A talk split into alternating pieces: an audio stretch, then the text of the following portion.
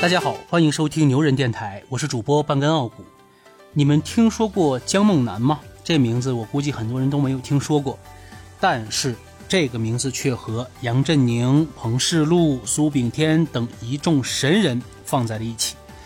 这姑娘就是2021年的感动中国十大人物之一。感动中国组委会给她的颁奖词是这样的：你觉得你和我们一样，我们觉得。是的，但你又那么不同寻常。从无声里突围，你心中有嘹亮的号角；新时代里，你有更坚定的方向。先飞的鸟一定想飞得更远，迟开的你也鲜花般怒放。感动中国二零二一年度人物姜梦楠。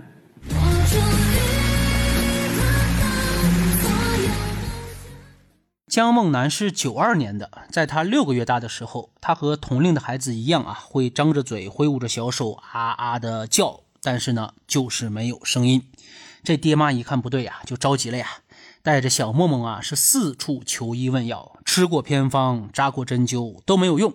小梦梦九个月的时候呢，父母把他带到了湘雅医院检查，被诊断为极重度神经性耳聋，原因是当初因为肺炎用药不当导致的。右耳呢已经完全失聪了，左耳呢也几乎是失聪了，因为呢左耳它只能听到直升机起飞时候的声音。最令人绝望的是，失聪会直接导致失语，而且全世界也治不了这病。建议尽早学习手语。可怜天下父母心呐，这事儿给谁他也接受不了呀。但是现实就已经摆在这儿了，怎么办？民间一直流传着一种说法，叫做“十聋九哑”。既然不是十聋十哑，那就证明还有一分的希望，对吧？梦梦的父母没有教他手语，而是教了他实用效果更强的唇语。他父母学习、模仿、改进沙利文、培养海伦·凯勒那套方法，让梦梦手摸着他们的喉咙，感受声带的震动；眼睛看着他们的口型，学习发声，一个音节一个音节的教。一个字一个字的学，就这样，两年之后，姜梦楠喊出了“爸爸妈妈”。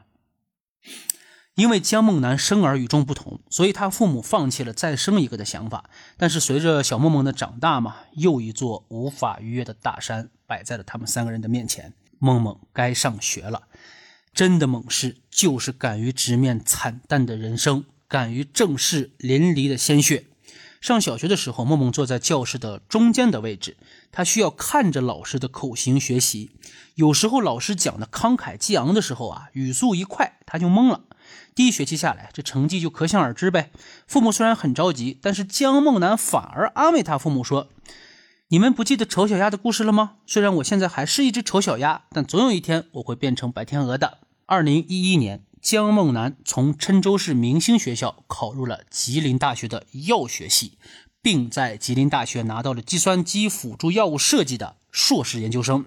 二零一八年五月，他又以优异的成绩考上了清华大学生命科学学院博士研究生。当年的丑小鸭终于变成了白天鹅。上过学的都知道啊，上课的时候我们是需要边听边看，来边做笔记的。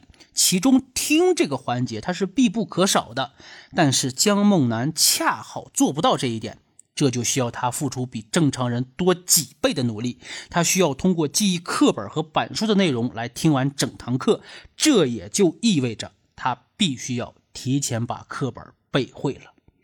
支持姜梦楠一路走来的还有他的母校。中考的时候，郴州市教育局专门为姜梦楠设置了爱心考场，里面只有他一个考生。他上吉林大学的时候，其实特别想报考医学专业，但是因为客观条件当不了医生，所以他就选择了药学专业。他说，一直以来，他父母喜欢跟他讲当年求医求学中遇到的人和事儿，其中很多故事还多次说到，但常听常新，有时候会被感动的热泪盈眶。他知道父母的用意，做人呐要懂得感恩。说实话啊，我没法想象姜梦楠当初是怎样翻过求学这座大山的。所以兄弟们，你们几乎听不到我在说他学习到底有多么努力，因为我压根儿真的想象不到他是怎么过来的。就拿上学时定闹钟起床这件小的不能再小的事儿来说，你们知道江梦楠是怎么做到的吗？睡觉之前把这个手机给设置好闹闹钟，然后调成那个震动，就这一整个晚上都抓在手里。但是你知道，睡觉的时候手很容易就松了，对吧？我不会松。那为什么你不会呀？有的事情可能对大家来说这不一定需要做到的，但是对我来说是。必须要做到的，所以我的手是不会松的。我不知道该怎样为这位牛人结尾了啊！我对我的语言表达能力真的是没有一点自信了，那就还是借用鲁迅先生的那段话吧：真的猛士敢于直面惨淡的人生，敢于正视淋漓的鲜血，这是怎样的哀痛者和幸福者？然而。造化又常常为庸人设计，以时间的流逝来洗涤旧迹，仅使留下淡红的血迹和微末的悲哀。在这淡红的血色和微末的悲哀中，又给人暂得偷生，维持着这似人非人的世界。我不知道这样的世界何时是一个尽头。希望我们年轻人的榜样江梦楠能够继续加油，让我们看到你未来更美的样子。好了，就这么着吧。感谢收听牛人电台，我是主播板根傲骨，期待您为牛人点赞。我们下期不见不散。